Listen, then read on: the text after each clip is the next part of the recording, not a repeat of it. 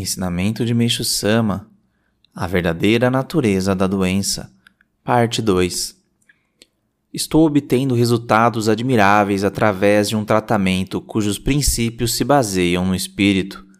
As pessoas se impressionam com as curas obtidas diariamente, afirmando tratar-se de grandes milagres.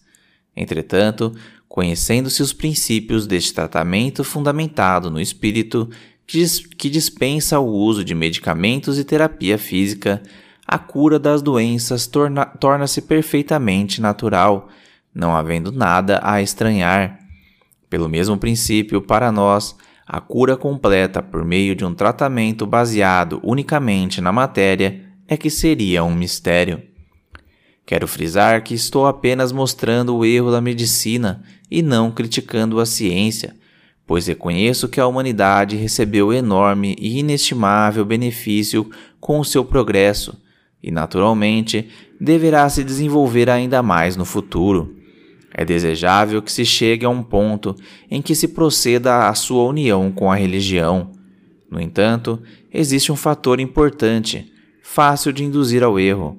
O feiticeiro chamado ciência faz movimentar a máquina como se ela fosse um ser vivo chega até a substituir o homem. Porém, o homem não pode ser tratado igual à máquina, que não possui espírito nem vontade e pensamento. A máquina, feita de matéria, em caso de dano, pode ser consertada com a matéria, ou seja, com instrumentos, óleo ou remédio. Isso é muito natural. Quanto à doença, que pode ser considerada como estrago no corpo humano, é completamente ilógico tentar curá-la por meios materiais, pois o corpo não está constituído somente de matéria. Tanto o sangue como os nervos e as células vivas estão em constante movimento e o metabolismo se processa continuamente. É, de fato, algo realmente misterioso e imponderável.